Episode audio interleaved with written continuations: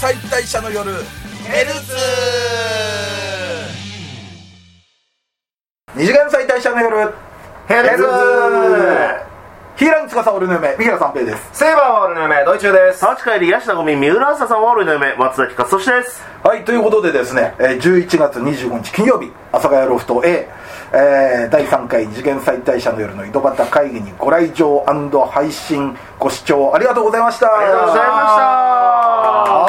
はただね例によって収録ははいまたい。はい。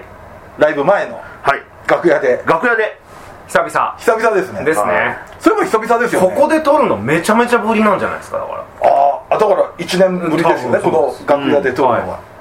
阿佐ヶ谷自体久々かもしれないああ、そうあーか。でもそう俺か。ドイツさんは通いで来てますもん僕はもう、あの、バイトよりこっちこっちの方が。ね、こっちの頻度がはい。はいということでですね、まあ、ライブは終わったんですけども、はい収録前ということで、はいまた来週あたりにですね、まあ、感想とか、えーっと読んでいこうと思うんですけれども、はい。まあ、配信もね、まだ変えまますし、はいだ、まだいける。 12月2日まで、えー購入可能なので収録の金曜。はいはい。だからね今までほらライブとか昔やってるとですね、はいああちょっと行きたいんですけれどもその日はとかあったじゃないですか、はいはいねそんな言い訳通用しないもん。もう通用しないんですよ、ん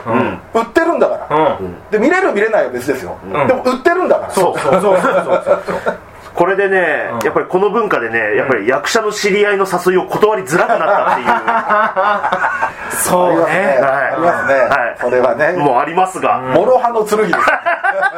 行った分帰ってくるという。はあちなみにですねライブ告知に関してのツイッターの感想がありましておあの見な見なくてもいいんでチケット買ってくださいって言ったじゃないですか、はいはいえーヤンキーが売ってるパーティー券じゃねえかっていうそうそう。いこれ言ったの土井さんよ。 あ元ヤンキーだ元ヤンキーだから合ってるいやでも人見知りだからパーティーとか行かないや、いや、パーティー券ってパーティーあったんですか、本当に。い。どうなんだろうね。あれでもってない説もあるよねなんパかーティーやるからっていう名目んうでんチケット売るけどね。ノルマ課されて。そのパーティーというものが果たして、逆にあったらあったで困るぞ行かなきゃいけないいや、そう困かるよ。あったらあったでだってない方がまだしもうもうおも金だカツア手カツアゲの形を変えただけですよだからうっすら合法気味にしてるようなボッチザロックの世界のあのノルマは本当にあるノルマあでれすはあるあれはありますあれはあの我々よりの動画ですそうですねちはゃいんとライブありますからありますはいということですねまあ配信まだまだ買いますんでよろしくお願いしますお願いしますさあということで、えーアニメの話をしていきたいのですがはいはいえー今週は誰からだまはい鈴崎さんはいはい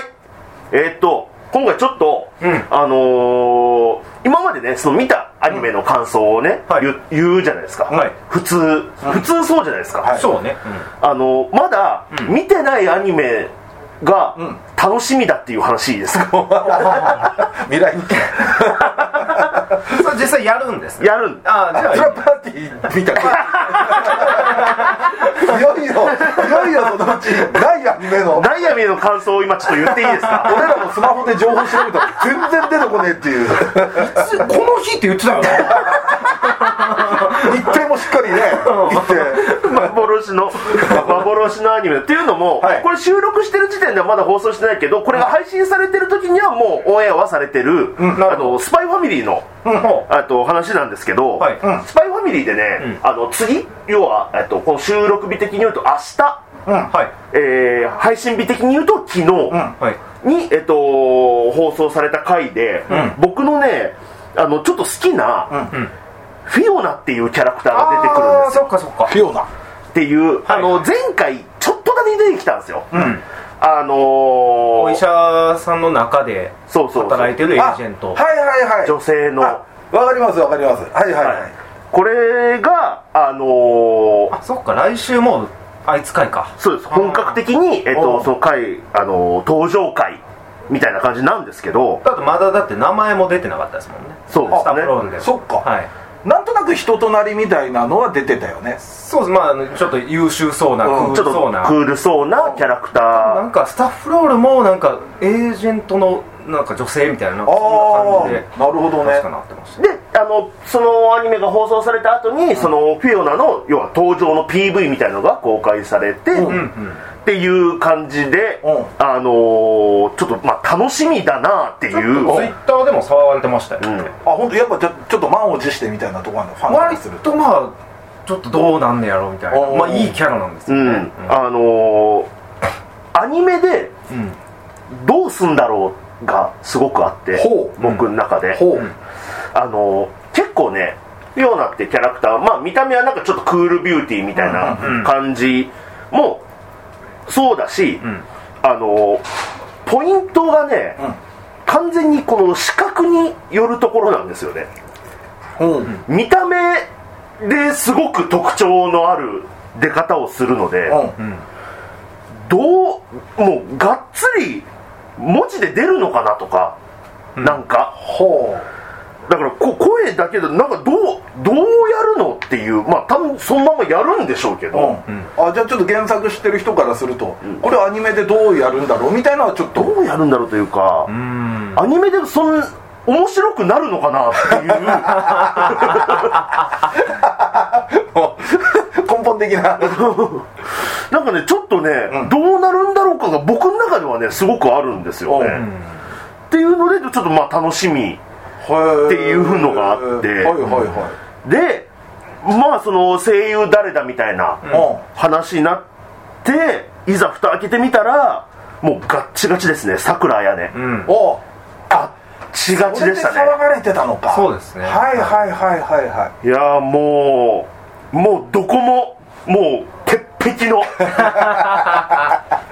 鉄壁のももうピッタリのパズルがはまったう、みたもいうな付け入る隙を与えないぐらいのあーもうガチンコのあの構成メンツだなっていう本当ねあ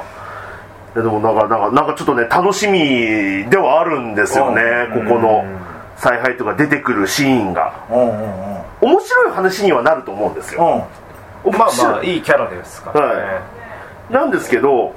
そうだななんかあれ前アニメで登場してきた時ってどこまでやったっけ俺も原作すら読んだからまだアニメでやってたのか俺が原作で読んだのかロイドのことを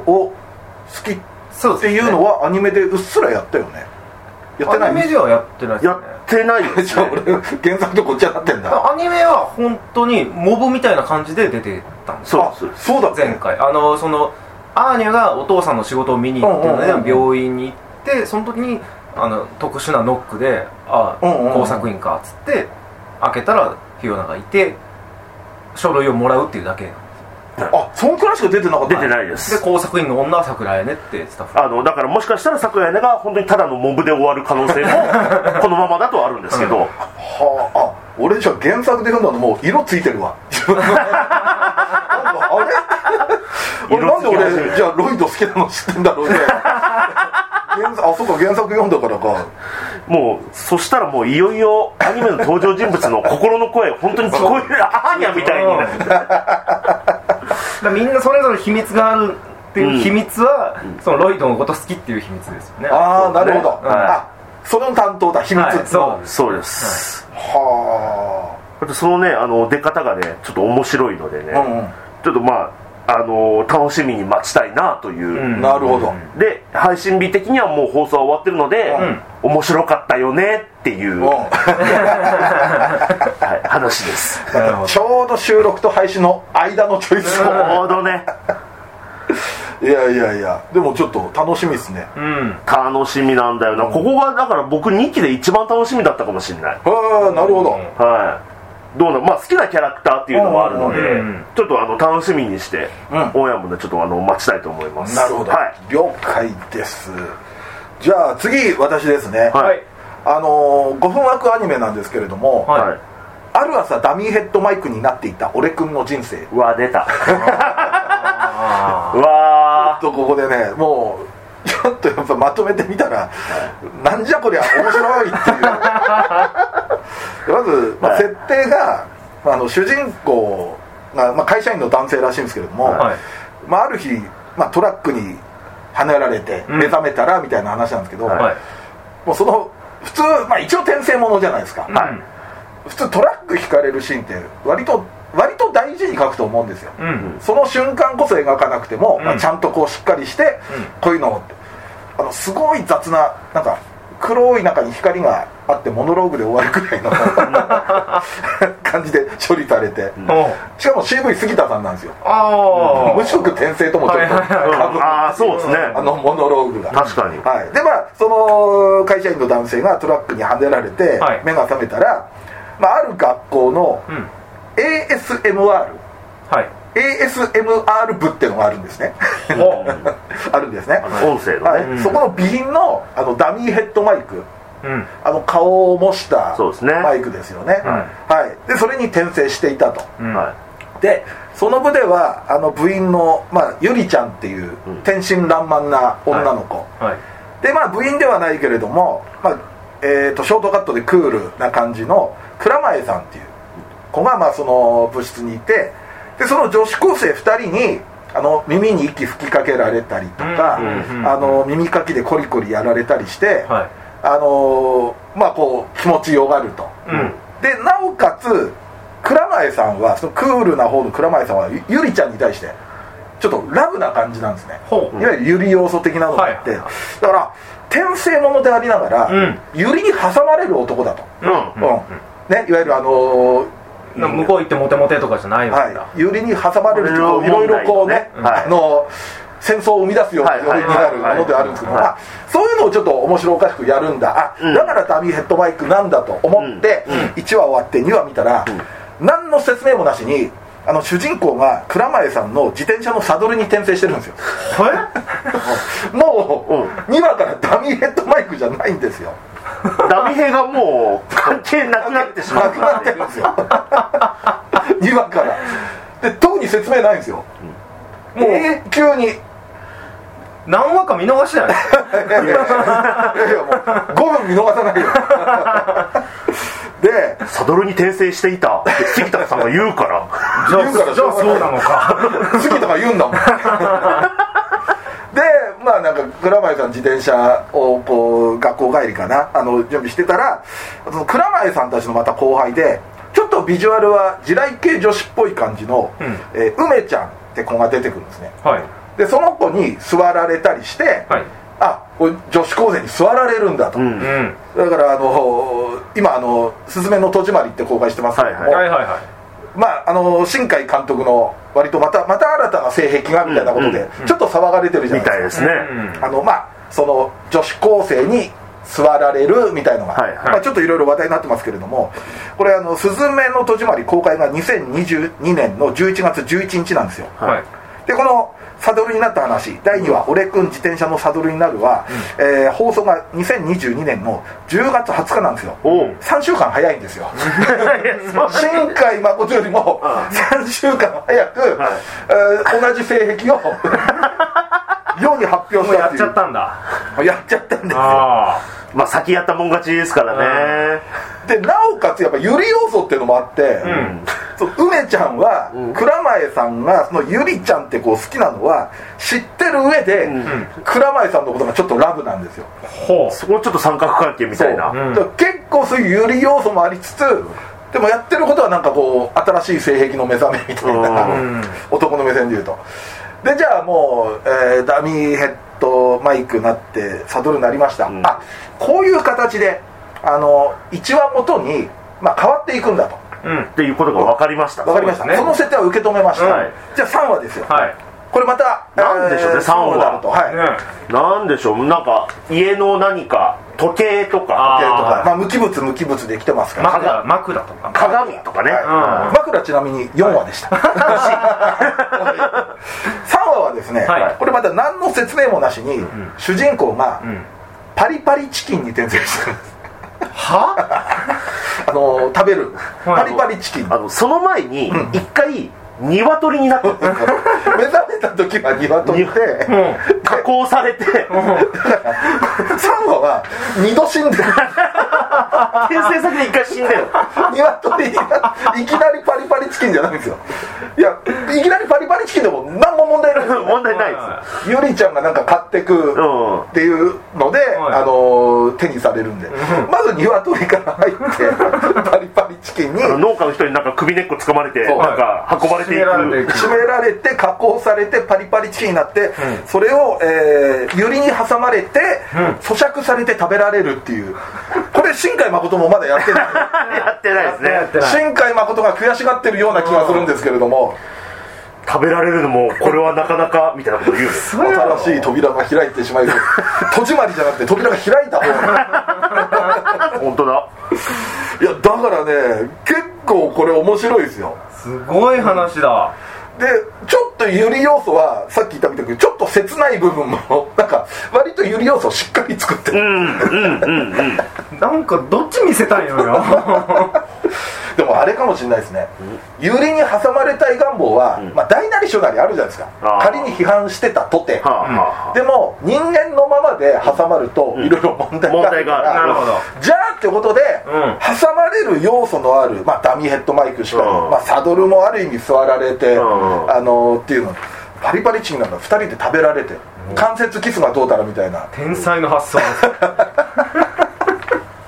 からねあよくね壁になりたいみたいなねそうそうそうそう人じゃなくて壁としてそのユリを見ていたいみたいなこと言いますけどあれだってなんだっけ昔あのあのなんか痴漢だか覗きで捕まった速攻にはあのはまって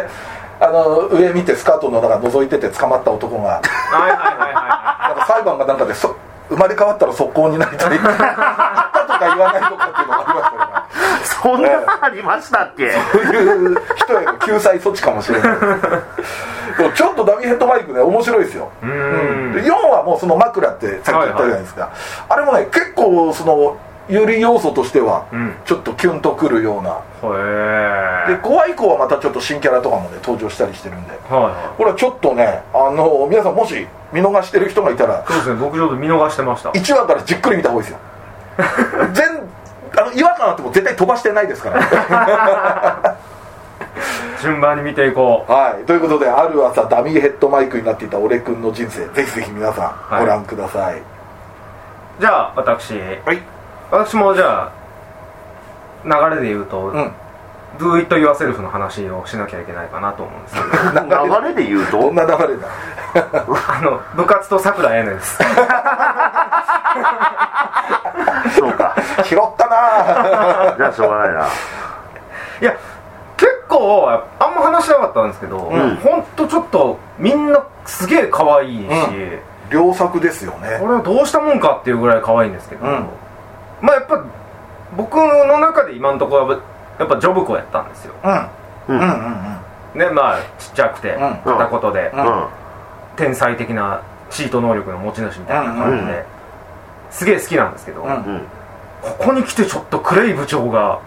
部長可愛いって思うようになってまして、なでしょ 暫定の人 や暫定で選んだ人フやァーストタッチなんかねい思ってたキャラじゃないんやなみたいなーやっぱり本当にまあまあ割と序盤でもう不良の先うん輩うんがこもっててすごい怖い先輩がいるみたいなんから始まってまあ喋ってみたらいい人だったっていう感じがどんどん進んでいったんですけどなんか割とお乙女やんみたいなのもあったりとかうんちょっと子供っぽいところもあるうんあのしーちゃんがあの初めて、えー部室に屋上、屋根から飛び降りてあきのて猫っぽい子ね、うんはい、しーちゃんが来た時もなんかみんなはなんかじゃあ DIY 部入んなよみたいな感じで「あいいかいいかにゃ」みたいな感じでやってていやいや待て待て」みたいなそんな急に入ってきたやつ入れてもダメだろみたいなこと言ってるんですけど、でも私はなんか力持ちだから役に立てるよみたいな言ったら「何?」っつって「じゃあ腕相撲で勝負してやろう」みたいなこと言い出してあちょっとこの人面白いなと思って、うん可愛い人なんだなと思って、そんなんもありつつで、まあ、みんなで海に行って、うんなんか流木とか拾う時もちゃんと下に水着を着てきているし、うんうんうんうん水着会ねそうそう意外とはしゃぐタイプそううですね、あ意外とやっぱなんか一人が好きなのかと思いきや、割とみんなといるのも楽しそうにすんだなみたいな、ああなるほどはいはいはい、ちは来ないみたいな会そうそうそうそう、でもうちになんか誘うわけですよ、んまあ梅雨時部室でやってたら、ジメジメして暑いし集中できないからじゃあうちでやろうかって家がホームセンターっていうんで、でもその誘い方もなんかすっごいなんかいいついつ言おうかなみたいな感じを見せててこの子あれ可愛くねえかだからキャラだけで見るとさ、はいもう「うち来いよ!」うくらいの、うんね、キャラかなと分か思った分かったじゃあもうそこまで言うならうちに来りゃいいだろうとか、うん何やったら向こうから行っていいですかで、じゃあしょうがないなうんになるかなと思ったんですけど意外とじゃあ来てほしいうんおいでよみたいうんな、行ったら行ったでクッキー作りよって お前マジかよお前、と思ってめちゃめちゃなんかねその少女漫画も家に揃ってたりとか、部屋もすげえ女の子っぽくて、ううんうんあのタクミンと漫画の話でそうそうそ盛うり上がっちゃって盛り上がっちゃって少女漫画ね、うんこっちはあのセルフの汚い部屋ばっかり見させられるから 部長の部屋めっちゃ綺麗やんけ見させられ る見させてもらってんだこっちも、はい女子高生の部屋ありがたいでちゃんとね自分の作ったそうそう道具とかもねん部屋にあったりしてセルフが初めて作ったあのほ本棚とかもちゃんと飾って出たりとかして、何これかわいい子やな、この子でよかったら食べてっつってクッキー食べたら、下手なんですよ料理ちゃんとまずいちゃんとまずいよ生焼けうんめっちゃやられましたあ れもう次から次へと そうそう畳みかけるあれはちょっとすごい畳みかけやったなと思って、なんかあのー普通なんかアニメっていうともうちょっとなんかその、うん照れるとかうんを強調しそうなんですけど、うんうんうんそういうわけでもなんかちょっうんとなかったじゃないですか、ねうんナチュラルなちょっと、うんうん少女漫画好きなんですねって言う言われた時も、え変化、うんなんか僕のやっぱり好きなアニメのイメージって、うんそそそそそそんなことみたいななんだったらちょっと隠し忘れた的なね、うんことを言うそうなのに、なんかそこを普通になんかうん出すんだっていうのがなんかちょっとリアルっぽさもちょっとあって、うんうんナチュラルですごく良かったんですよねなんかね漫画的フリーじゃないですかそのうんヤンキー漫画好きだと思ってた、なんてねえだろうとうか、ん、ほらやっぱり好きそうじゃんみたいな、うん、そうかみたいな、本人ちょっと腑に落ちないくらいの、うんうんだから全然思ってたイメージと違ったなっていう、うんうなんんかすげえ良かったんですよねほんとみんな可愛いしいやあれは本当みんな可愛いな、うんなんでしょうあの本当誰も傷つかない、うんセルフだけが怪我して いくでもセルフも絵がうまいっていうねのがちょっと出てきたじゃないですうんかうんそのなんだ秘密基地作るのになんか外観イメージイライラスストト描いたらうんめっちゃうまかったでものすごいすよねうまいっていう その回の,、うんあのまあ、部長の家で、まあ、物作りました、でこの後もんいろいろ頑張りましょううんの時の後のダイジェストで、ダイジェストでもう保健室行ってましたね、 解禁賞そこは絶対入れる あのもう見せんでもええとあの保健室と、んあのーセルフの家ではい豚を食べるっていうくだりはいはいはいはがい毎回あれノル マですペットの豚が怯一え回る牛タンの時ちょっと寂しかったもんな、あ豚じゃないんだ今日っていうもう昔ながらのねもう弓薫現象待毎回これはお約束で入れるってる人がいるのかは分かんないです けどもしかしたらちゃんと調べたらあのドゥイトイヤセルフとも時間決まってるかもねあるかもしれないですねよく調べたら確実にこの時間で保健室行くっていうはいはいはい4分の3過ぎたあたりみたいな ねいや面白いですねあれってオリジナルだったんだねあそうななんんかだ、漫画原作とかなのかなっていうおもなんか気持ちで見てたけど、はいはいはいいざ調べたらオリジナルでしたね、普通にちょっと勉強になりますしね、あこうやって作るんだとか丁寧だねあのそんな動画あるんだみたいな、うんちゃんと説明しますもんねね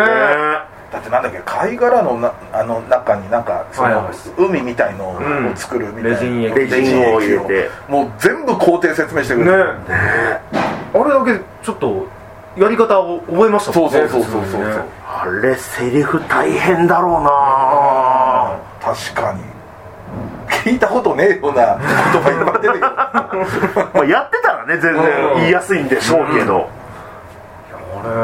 普通に面白い本当勉強にもなるしちょっとやってみたくなるのうんうんうんちょっとねそうねホームセンターとかあ無意味にちょっと行ってみようかなホームセンターはだって嫌いな男の子いないですよ ワクワクしちゃうもんね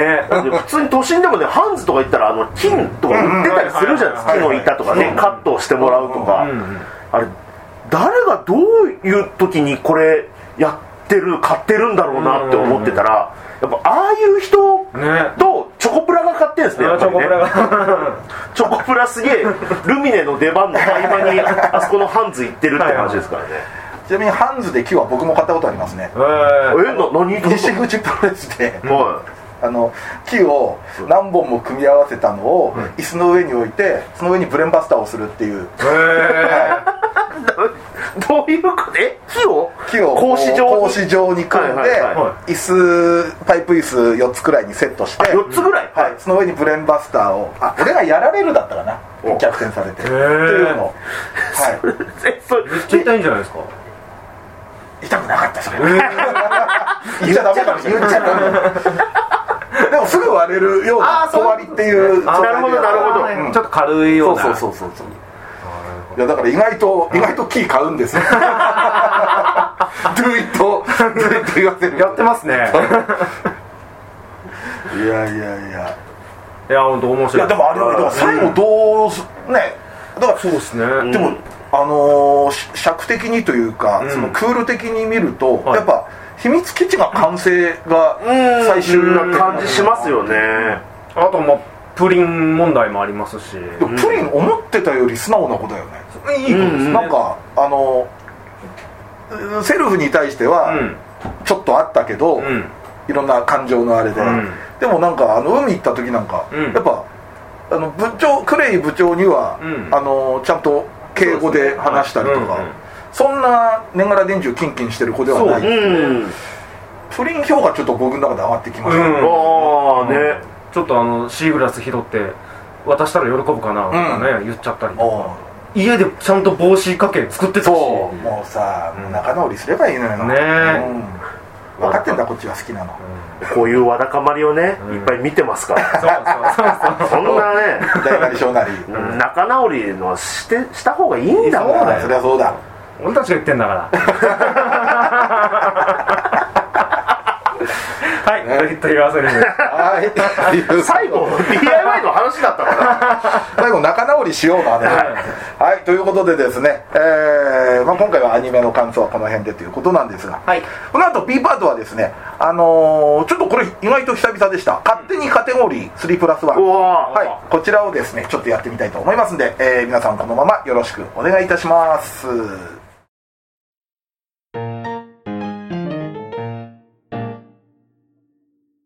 勝手にカテゴリー3プラス1ということでですね、まあ、3プラス1というのは毎回ですねクールの最初とお尻にですね、はいあのまあ、そのクールでちょっといいなと思った女性とうん3名と男性1名を発表するみたいなはい企画ですけれども、この勝手にカテゴリー3プラス1はですね各人自由にはい属性や作品やキャラを決めてですね、まあ、一応女性3人男性1人の形式で発表しますけれども、はいまあ、それはもうちょっと緩くやっても大丈夫ですよって感じで、はい、はいそんな勝手にカテゴリー3プラス1じゃあまずは各々発表から順番にまずしていって、はい深掘りしていきましょうか、はいさあそれではじゃあ松崎さんお願いします、はいこれねもしかしたら前にちょっと言ってるかもしれないですけど、んはいえっと今回ちょっと僕声優縛りでおおなんでもしかしたら好きな声優の話した時に言ってるかもしれないんですけど,、うんなるほどなるほどちょっとまあ改めてということで、うんはいえー松崎的、えー小松美香子キャラ3プラス1おお渋いとこつくねうん大好きなんですけうんさんどのキャラ絶対好きなのいっぱいあるもんそうなんですよ、んえーまず1人目、んえーニセ恋つぐみ誠志郎あああれも小松さんかはい、えー、2人目、えーまあ、最近の、えーアニメから、えー異世界おじさん藤宮、あああれもそうかはい、で3人目がねどういうので選ぶかすごく迷うんですけど、ここで紹介するっていうことを頭に入れると、えーレクリエイターズセレジアあ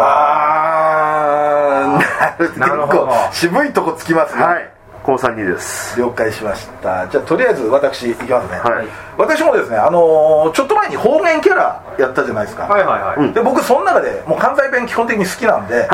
あえて外したじゃないですか、はいはいはいだから今回はそこにじゃあ逆にあえて関西弁キャラでああなるほどやっていました、は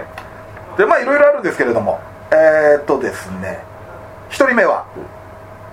うららかお茶子ああ僕のヒーローアカデミアそして、え2人目が竹本義恵これじゃりんこ知恵知恵ちゃんのお母おさん母さんほ正反はいそして3人目は鈴原さくらこれ新エヴァですねはあ新エヴァか沢か城みゆきさんでまあだからあの旧作にはいなかったなるほど、はい当時の妹ですね妹えー乗らんといてくだまあまあ後で言いましょうそう後ですで言いましょうはい、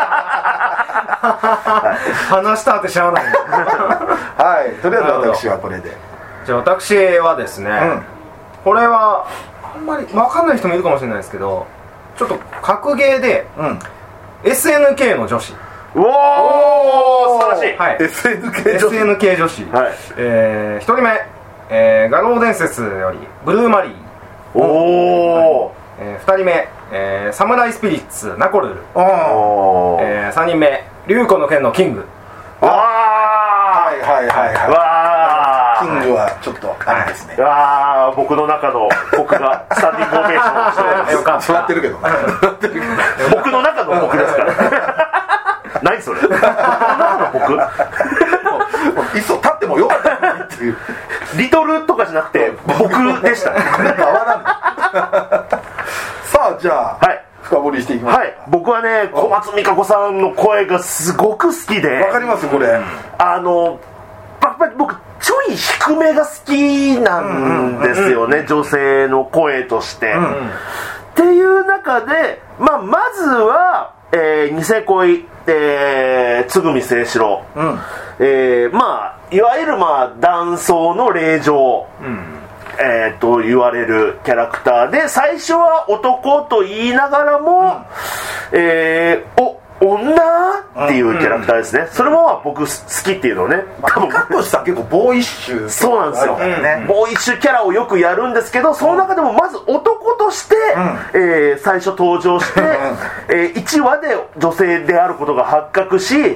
ーそこから実はめちゃめちゃ巨乳だっていうことも発覚しその巨乳を抑えてるのがさらしという素晴らし いね、最高ですね素晴らしいです最高です僕もしかしたらこの勝手に3プラス1でねあのおお前女だったのかよ、うん3プラス1の言ったの僕その時も言ってるかもしれないそういえ ばそんな話あったけどですでまたねその魅力にねあの一味一役買ってるのが、この小松美香子うんわかりなまんじゃないかと、す、うん、ええ思いまして少年声もうまいんですよねそうなんです、それはちょっとプラスワンの方でちょっとね後からちょっと言いますけれども、でえっ、と2人目、えー藤宮うんうんうんあのーまあだからさい、まあ、一番最近でいうところの、僕の、えっと小松美香子さんの好きなキャラクター単純に好きなキャラクターなんですけどこれはボーイッシュっていう感じでもなく、普通になんか女性の演技として好きだなっていうのを思ってて、うんでも子供の時男みたいですねそうですねあのーもう見たくないようなひどい顔のね野生児という かうなんでしょうねお同性から見ても、んあんまり友達じゃな いちょっとでもであの時もねあの素晴らしかったですしねであのーまあそうですねだからどっちかというとあのーお女性っぽいシーンが割と多い、女性っぽいというか色っぽいとかいうわけではないんですけど、うんうんことさらその男っぽいっていうことを言うんじゃなくて年相応の女性の感じっていうところの小松さんの感じがすごくいいなというふうに思ってだボーイッシュっていう感じでもちょっとない感じですうんうねだから女性の演技として好きなあそっか、うん感じですねまあ、キャラ名は出しませんけれども、はいううん女性の役をやるときはは割とイメージではボーイッシュなんですけど、は少年の時やるときはちょっと男の子的なキャラ多いようなそうですねだからちょっとそういう、はい男キャラやるときにはい乙女性を出す感じも、テレコになってる感じなるほどねうんで、え3人目ですごく迷ったんです、んすごく迷ったんですけど、えっ、とセレジアですテレジア、うんはあの凛々しいボーイッチュじゃない凛々しい女性うんっていう感じですねやっぱりレクリエイターズの、あのなんかかっこよかったんですよねなんか最後まであそっかセレジアはいだからなんかだからボーイッシュっていうわけでもなく、うんうんうんじゃなじゃないですか、うんただもう大人の、えーまあ大人って言っていいのかわかんないんですけど、このまあ言ったら創作のキャラクターなので、なんですけどなんかそこのなんか凛々しさみたいなのをボーイッシュとは別の大人としてなんか凛々しい感じっていうのが、うんすごい女性としてかっこいいなぁと思って、でもね迷ったんだよなわかりままあ他にもいっぱいいるでしす、ょういねっぱいいるうん第2回やってもいいですか、だからその男っぽいっていうところで言うとあのー最近雇ったメイドが怪しいの、はいはいはいあの藤崎、んはいはいはいはい執事の格好をしてるという、はいはいはいあれいいキャラだっただとか、それはでもちょっと静止ローでちょっとあの言ってるかとか思ったりとか、うんうんうんあとまあ最近で言うとやっぱり大の大冒険のマームマームかあマームもそうか、マームマームあいろいろ やっマーム好きだけどうーんどうだっていうたすごくウィキペディア見てるともうあれも喋りたいすこごいなれも喋りたいいっぱい出てきますね、まあすごい悩んだんですけど、えっと僕がここで話す3人としてはこの3人っていうなるほどなるほど3キャラですねはい了解しましたじゃあ私、関西弁キャラなんですけれども、はいはやっぱりあのアズマンガ大王の大阪さんは、はいもう俺の中で殿堂入りなんでこれああはちょっともう一枠外そうと、うんあうん、なるほどこれはもう言わなくてもみんな分かってると思う実質2枠になってしまうとそうなんですなるほどということでちょっとでも今回関西弁のもちょっとテーマがありましてほうあのーなんかちょっと俺の中であ他の関西弁キャラとはここが違うなっていうキャラなんですようんはいっていうのがまず、えーお茶子、んお茶子調べたらあれ三重県らしいですねおおなんですけれどもあのーお茶子って普段ってそこまで関西弁してないんですよ、うん割と地方から出てきて標準語をなんとなく使ってうるんイメージなんですけども、はい要所要所でうんやっぱりあの関西弁が出るっていう、そこがやっぱりいいなちょっとわかりますうんうんちょっとリアルなんですかね、やっぱり、で意外とやっぱりでも関西弁のまあ実際の人もアニメキャラもそんなには多くないと思うんですよ関西出身でこっち来てあああのーまあ、そのまま関西弁の人って基本的に、まあ、ドイツもそうですけれども、はい多いじゃないですか、はいでもあえてここでちょっとそのまあ方言を隠しつつたまに出るっていう、うんまあ、前で言うと青豚のこがちゃんタイプでもあるんですけど、はいはそれでちょっと関西弁では珍しいなっていうのとあと若干おっとりめうんうんうんだからどっちかというと大阪の系譜ではあるなっていういそうですねうんあ大阪さんのあそう方ですね、ね 春日歩夢さんのねあゆぶさんのはいそうそうそうだからちょっとまあそういう系譜でやっぱりでもなんだかんだでお茶子いいなっていうのがうんありますねうんうんでこれジャリンコチェーンの吉江藩なんですけれども、はいこれもやっぱりおっとり関西おっとり弁ですねうんうんうんで特にああの時期っていうかそのいいわゆる僕らが好きそうな漫画で、はい関西弁のキャラが出てくる多分もっと前の関西弁女性キャラだと思うんですよ一世代前くらいのおそらくああああはい俺は小学校の頃にアニメですから、うん原作はもうちょっとうんそうですね古いわけですからねでやっぱこのおっとり関西弁ででなんとなくこれあの設定はやっぱ見つからなかったんですけど、なんかイメージでは京都の関西弁ってこんな感じなのかなっていいや京う都っぽいですね確かねになんかそんな感じするよね、でまあ吉江さんは調べた限りではそういうデータはなかったんですけどいや京都の関西弁って好きなのかもと思って京都弁ねんで結構京都出身のキャラを調べてみたんですよ、はいはいはいしたら ですね、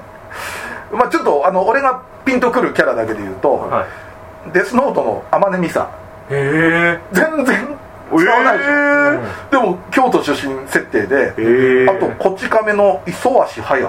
ああはいはいはいはいはいはい弓道をやってそう、うんあの人もでも標準語のイメージではあるもんうですよ関西弁喋ってるイメージないな、あとびっくりしたのがスクランのエリちゃんあ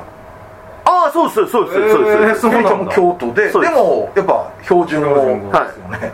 あと調べてびっくりルローニケンシの獅子を誠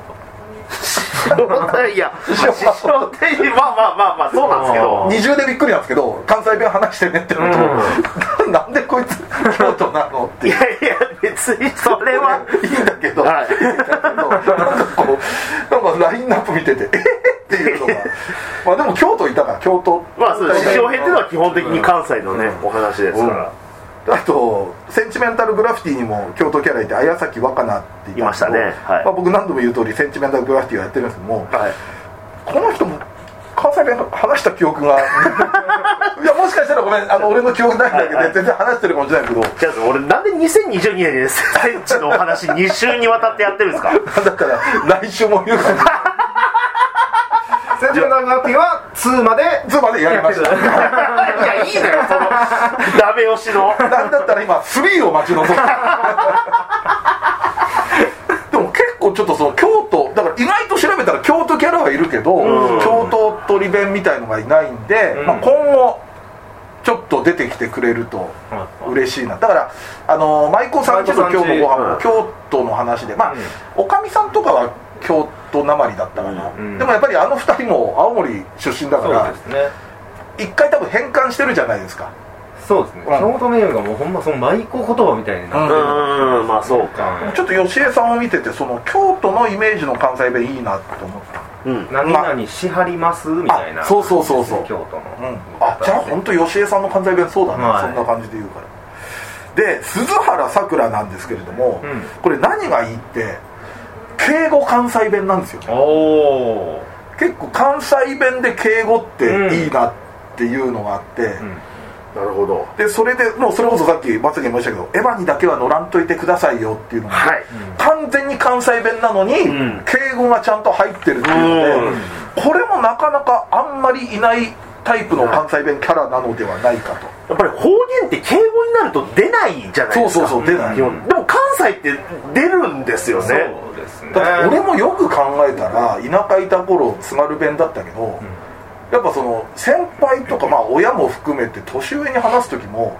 だからタメ口になっちゃうんだよね、うんはいつなんとなく津軽弁ってあまあ津軽弁っていうか方言って、うんうんなんかそのイメージがあるんで8割9割方は多分タメ語になっちゃうようなイメージがあるんでうん古賀ちゃんもそうかも確かに方言の時はタメ口っぽい、うんうんうんうんねそうだよねうんうんいや乗らんといてくださいよはや名言ですねなんかねいやさくらはさくらはでも9の時はあまり気づかなかったけど、はいその最後のシーンはいはいあの、まあ、ファイナルのやつはい見た時はあこんなにいいキャラだったんだっていうまあね、ううんまあ出てくる頻度がこれ昔そのエヴァ9やりたての頃に「心コネクト」っていうアニメのはいはいはい仕事で現場行った時に沢城さんがいて、うんで2回目だったのかな俺仕事した時でちょっと雑談してたら沢城さんが「あ9見ました」みたいになって「うあん僕見ました見ました」っつったらやっぱ新参で入ってるからうーんエヴァファンはなるほど新キャラに対してどう思ってるんだろうっていうのは当時ちょっと気にされてましたへねあうーんやっぱそうなんだと思って単純にエヴァ出れるから嬉しいじゃなくてうんいやーまあやっうだぱなりそこはこういろいろ声優さんやっててもなるほど昔ながらの座組に入るってね、うんあー確かにそうかそうかでも最初話まで見たらもう完全にさくらはもう一員感出してましたけどねでもそのその中に入ってくるのどうだろうってなんか伊勢ちゃんもでも言ってましたねああ伊勢さんもそうだねはいあのキャラなんかえーそうです9からうんのキャラクターなので、うんあとで真にも結構出てますそもんうねそうそう新でもだからさくらとその伊勢さんがやっはたいキャラああの子だよねあのーそうですそうですあのちょっとんギャギャギャルっぽいというか、はいあの子は割とちょっと核というかうんでしたねあるからいやでもねちょっとその、まあ、関西弁の中でも今回はちょっと割とうん俺が見て、あなかなか他であんま見ないなってキャラをちょっと3人あんまチョりイスそそのギャーギャーうるさい関西人じゃない感じですねうですねまあ結構もうそういうのってなんだろう関西弁の基本ベースであるじゃないですか、うんそういうのも好きなんですけどちょっとこういうやっぱ大阪あたりからちょっと変わってきたかなっていううんあ緑ですねあ緑はい、はいなるほどじゃあ土井さんじゃあ僕、えー、まあ格ゲーのキャラって、はい結構好きでいや好きなんやったらみんなでやりたいぐらいやりたいね大好ききあのそこまでそのゲームやってなくても、はい絶対好きなキャラいるもんそうなんですよはいでやっぱ僕割と SNA 結構やったんでおー100メガショック100メガショックネオジオネオジオも持ってましたから懐かしいおーはいでブルーなガロまあだからガローサムスピ流行でうんうんうん決めるかっていう感じだったんで画廊で言ったらでもやっぱ僕ブルーマリーめっちゃ好きだったんですよ、はいはいはいはいはブルーマリーの何が好きって、うんいはテリーといい感じなんですよ いいやまあまあまあ、うんあ同人誌やったかなめ 出たわそういや格ゲー格ゲーってそうなんですよかるわかるででもねウィキ見たら一応なんか仲いいっていう設定があるんですよ確かエンディングでもう一緒になってたりとかあでもなんかすすげえ飲みに行ってたあれはど俺の買った同人誌やったかもしれないですけど あそうやっぱり格ゲーっ てね同人誌とあと、うんアニメとかなってたりするじあそうそうゃないそうそうアニメ OVA になってたりとかだからそれどれだってなんかなるんですよね、そうなんですよで意外とバックボーンというか、うんその設定ちゃんとすごくちゃんとしてるじゃないですか、うんうんしかもシリーズで出てるから、う徐々に成長もしていってるし、うんうんうん関係性も変わってくるし、うん周りとのみたいなのがやっぱ格ゲーキャラって掘り出したらめちゃめちゃ面白いなあわかるっていうのがあっんゲーキャラは確かにちょっと盲点でしたてね、うんだからなんか僕も今日改めてそのウィキとか見てたらブルーマリーって最初に登場シーンの時に、うんあの着てるジャケットをバッてなアントンっていう犬に「アントン!」って言ってバッて投げるんですよ、うんでその犬がジャケット持ってってタンクトップで戦うんですけどそのジャケットは昔好きやったやつにもらったやつ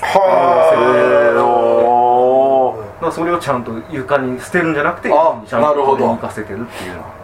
ってそれでそのまあ彼氏がな亡くなってるから、うんテリーといい感じみたいなのもあーなんかもうわあと結構技が全部かっこよくて好きだったんですよね、使いやすかったのもあるんでっていうのでブルーマリー、はいあでサムスピーはやっぱナコルナコルはルーボルルかうんやっぱもうね全てが良かったですね凛々しいしなはいもうあのなんて読むんやろこの技名って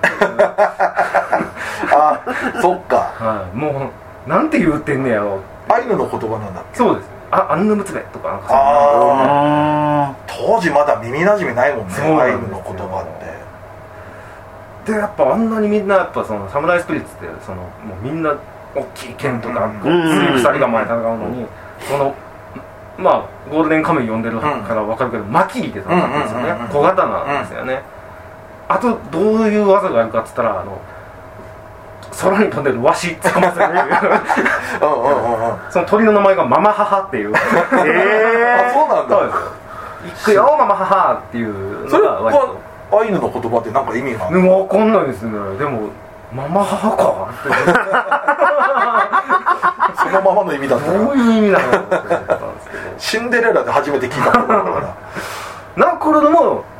ちゃんと恋愛あってからうんガルフォードっていう忍者のキャラがいるんですけど、そいつといい感じになったあそうだったんだ公式へ公式へえおーエンディングで真のエンディングやったかな、まあ、ガルフォードがずっと好き好きってなってるんですけど、うん最終的にはくっつくくっつかへんみたいなのまで行くみたいな、ほうへえはい、まあナコルドは可愛いですねナコルルはねあんま使わなかったですけど使い勝手とねそれはそれこれはこれですはサムスペは10名使ってましたね10名がガルフォードだったん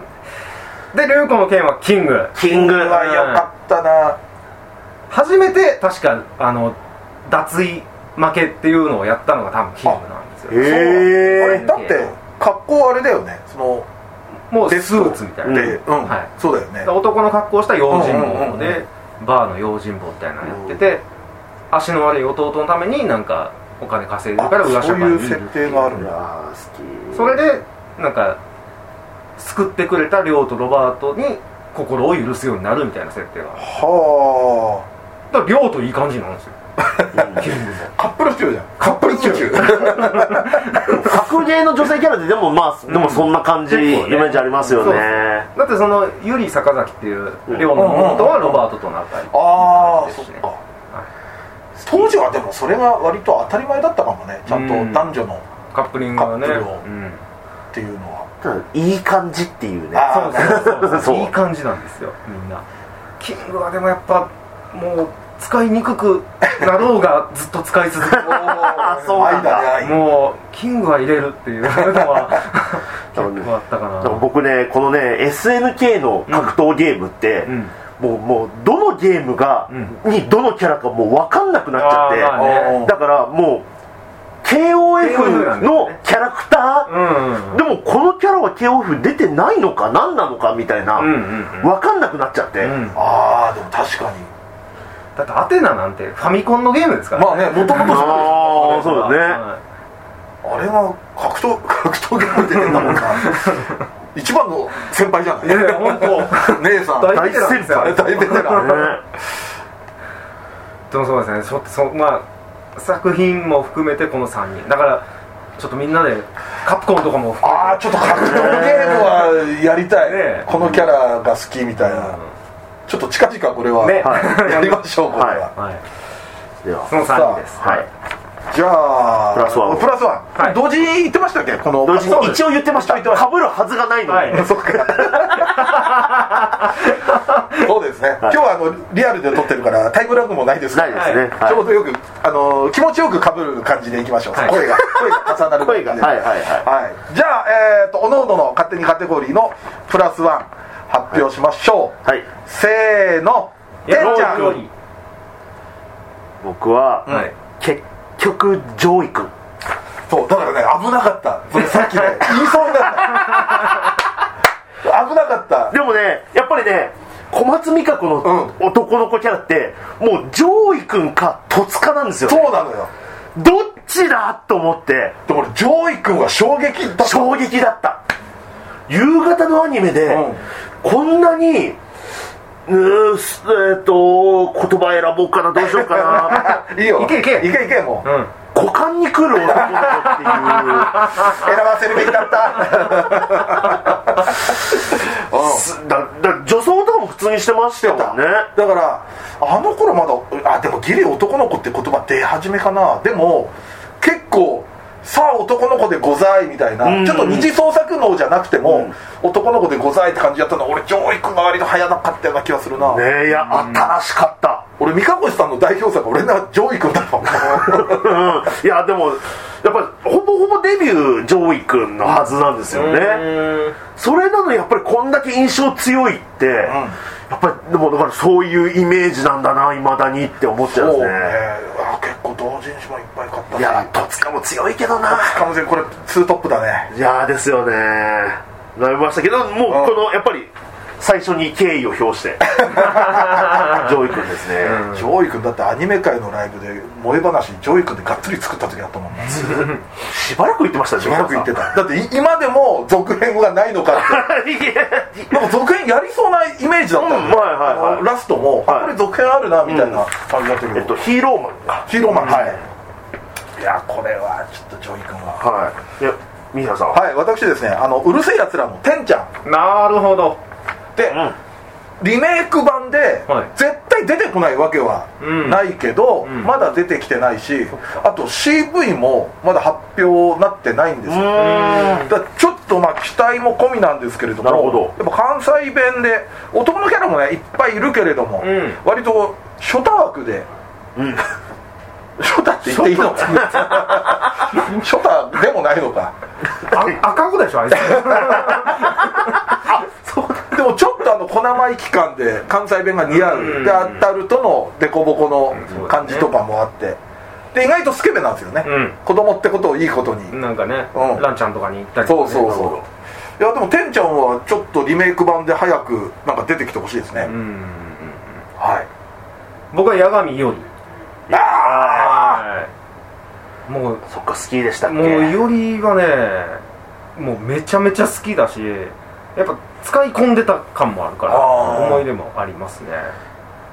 誕生日一緒やしおあそういうの強いよね知ってます今八神よりの異世界転生漫画があるえええ八神よりがうん異世界に転生してうん月を見るたび思い出せっていえうえもう何でも転生しちゃうなすごいなということは死んでるのかいということは転移かもしれないですけどまあまあもう今はねひろゆきも行く時代やからなあまあ確かにそっかあと20年くらい前とかのちょっとコスプレイベント覗くと、まあより多かったねやっぱでもねやっぱいおりはやっぱもう中二病の憧れですよ、もう、うんうんうんかっこいいですよやっぱセリフもだからその月を見るたびに思い出すとかめっちゃかっこいいじゃうんんうんそのまま死ねえとかいやあれは人気だよねあれ作品なんだったっけ、これはキングオブファイターキングオブファイターズ KOF か、、はいやちょっとでも格ゲーキャラは一回特集したいですねなんかねはいちょっと近々い僕かぶるかもしれないですけいどやはもう全然大丈夫 です確かにい逆にあえてその今回出したのを外そしうでてすみたいな、ねカプコンもいっぱいいますからね、さあということでですね、はい今回はこんな感じで勝手にカテゴリー3くださいやってみましたんで皆さんもこのカテゴリーでなんかこはいれはこれだみたいなのがあったら、えー、ツイッターでつぶやいていただけると嬉しいですはい、えー、ということで、えー勝手にカテゴリー3プラス1でした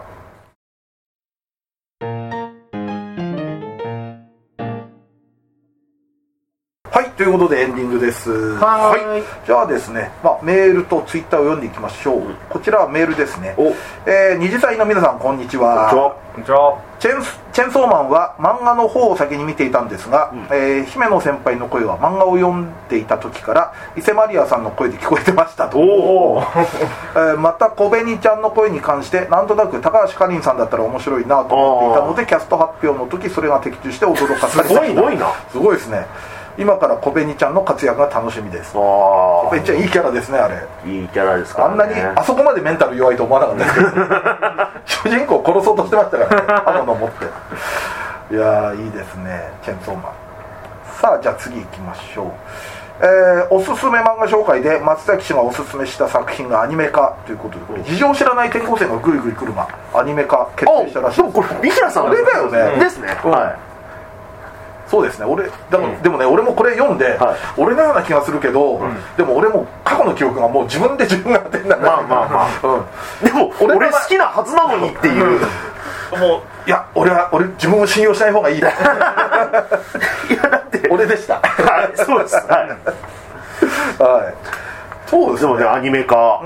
まあなんか10巻ぐらいですもう結構もっと出てる結構出てま出すてよね、うんいやこれはちょっとだからまあ原作のストックもね、まあ、十分ありますしまたいい話ですからねんうんぜひぜひ皆さん事情を知らない転校生のという、よろよろしくお願いします私が紹介したそうです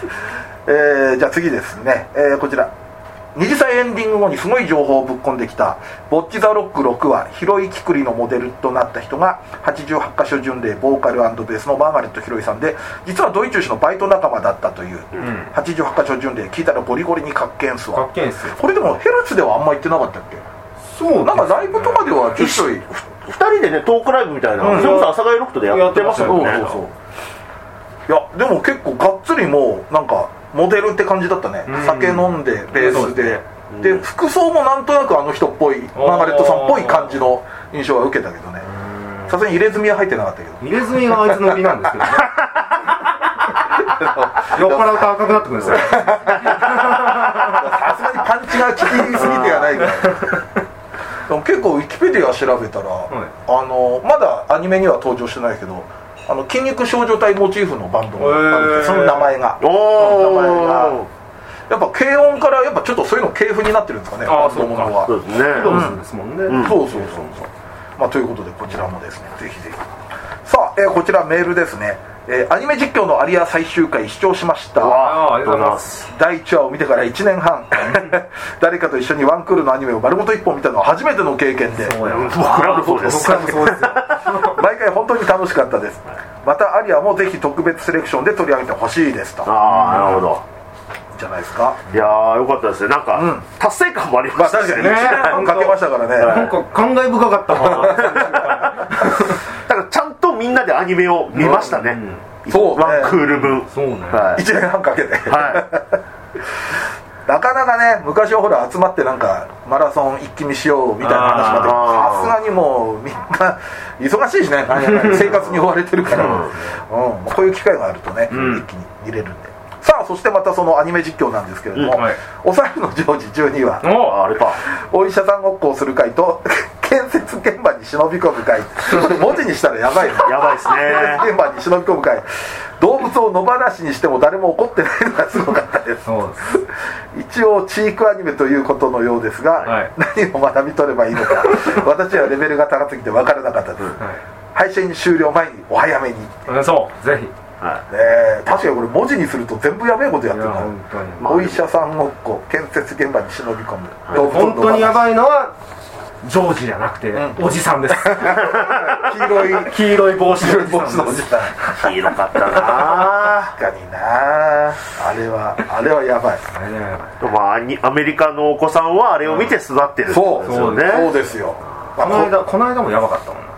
ここの間どここの間なんかジョージがスキー勝手にやろうと して「おおいいじゃないか特に色がいい」っつって「黄色いスキー」やめてよちょっともうもう怖いわエピソちゃんードおじとさんのエピソードちょっとなんかゾッとするなんかそのもう色言っただけでもう面白いのずるいよいいねちょっとこれはねまたまたいい回があったら いい回ちょっと探しておきますんで はいさあということでですね皆さん本当ありがとうございますありがとうございます感想さあそしてそんなニコニコチャンネルの実際アニメ実況は配信月2回で月額550円でですねえっ、とまあ登録ができますので、はいえー、と生配信の過去のアーカイブも全部見れますのでですね、はいあのぜひぜひあの結構いい楽しみ方ができると思うんで、うんまあ、D アニとアマプラ入ってりゃそうですね、ね楽しめるかなって、うんパソコンで両方同期させてはいそんな感じなんでぜひぜひよろしくお願いしまおす願いしますさあそしてですねえーとまあライブも終わりましたんで12月16日の金曜日えー二次元再退社の夜のライブストリーム15が、おえーこちら開催開催というか配信いたします、はいでこれは2020年最後の生配信ということで、うんえーもうタイムシフト予約も、はいえー始まっておりますのでお、えータイムシフト予約すると、えーまあ、1週間あの無料で、えー配信見れますんでアーカイブを、ははいいぜひぜひよろしくお願いします忘年会ですねそうですねそうですね、はいであのいつものアンケートもですねもうはい募集がもう始まってるはずです、はいえー、と一応今回ちょっと趣向を変えましてですね、まあ、二次祭メンバー3人のはいそれぞれが、まあこの子好きそうだなっていうキャラの名前とあーいいっすねまあ、その好きそうだなと思ったポイントを書いていただいて、んそれをまあ通常のくじあの席替えみたいな感じではないですけれども、はいはいそれを引いていろいろトークしていこうというあことで、なんか単純にそういうトークトークやりましょでいいうですよねそうですは